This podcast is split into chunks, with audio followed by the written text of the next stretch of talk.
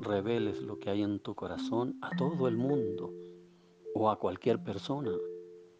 Con el transcurso del tiempo puede haber un malentendido o algún inconveniente. En cambio, si comunicas tus cosas a una persona sabia y sirviente de Dios, sabrá darte un buen consejo de manera oportuna. Además, internamente desea ser familiar a Dios y sus devotos y huye de ser conocido por los hombres apegados a la tierra. Así podemos ser rescatados de las garras de nuestras inclinaciones perjudiciales.